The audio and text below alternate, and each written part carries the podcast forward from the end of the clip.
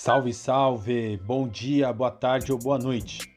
Começa agora o 23º episódio do Pandemia Sem Neurose. Em análise, não é possível acessar esse site no momento. Pedido negado, tente novamente amanhã. Quem tem se deparado com essa mensagem na tentativa de conseguir o auxílio emergencial? Infelizmente, o processo está lento demais e as pessoas cada vez mais estão precisando do dinheiro. A última novidade é mais uma notícia ruim.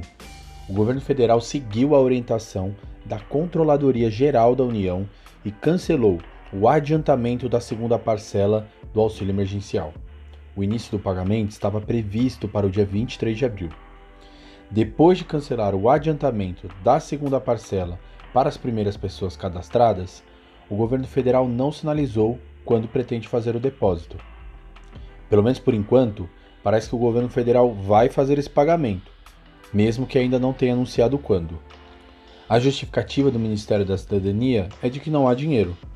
Dos 32 bilhões de reais previstos para pagar a primeira parcela, o governo já transferiu até o momento 31,3 bilhões de reais.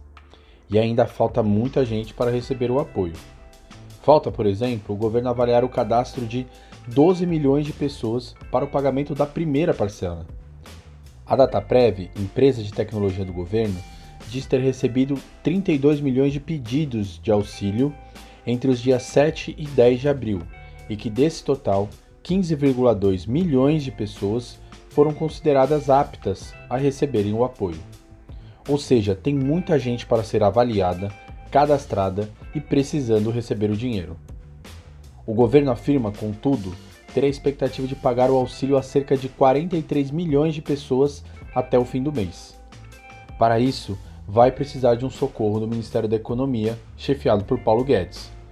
Com atrasos e mais atrasos no pagamento, as pessoas começam a querer ir para a rua e até culpar a quarentena como um problema. Precisamos continuar pressionando o governo federal para liberar o quanto antes o recurso da primeira e da segunda parcela e garantir que todo mundo fique em casa, bem e com saúde, que é o mais importante. Este podcast é um oferecimento das iniciativas de comunicação Alma Preta, Desenrola e Não Me Enrola e Periferia em Movimento. Se quiser saber mais sobre os impactos do coronavírus nas periferias de São Paulo, procure nas redes sociais e no Google o Desenrola e Não Me Enrola, o Alma Preta e a Periferia em Movimento. Portais cobrem temas ligados às periferias de São Paulo e às injustiças sociais, raciais e de gênero na cidade e no país. Antes que eu me esqueça, meu nome é Pedro Borges e eu sou jornalista do Alma Preta. Abraços e até o próximo Pandemia Sem Neurose.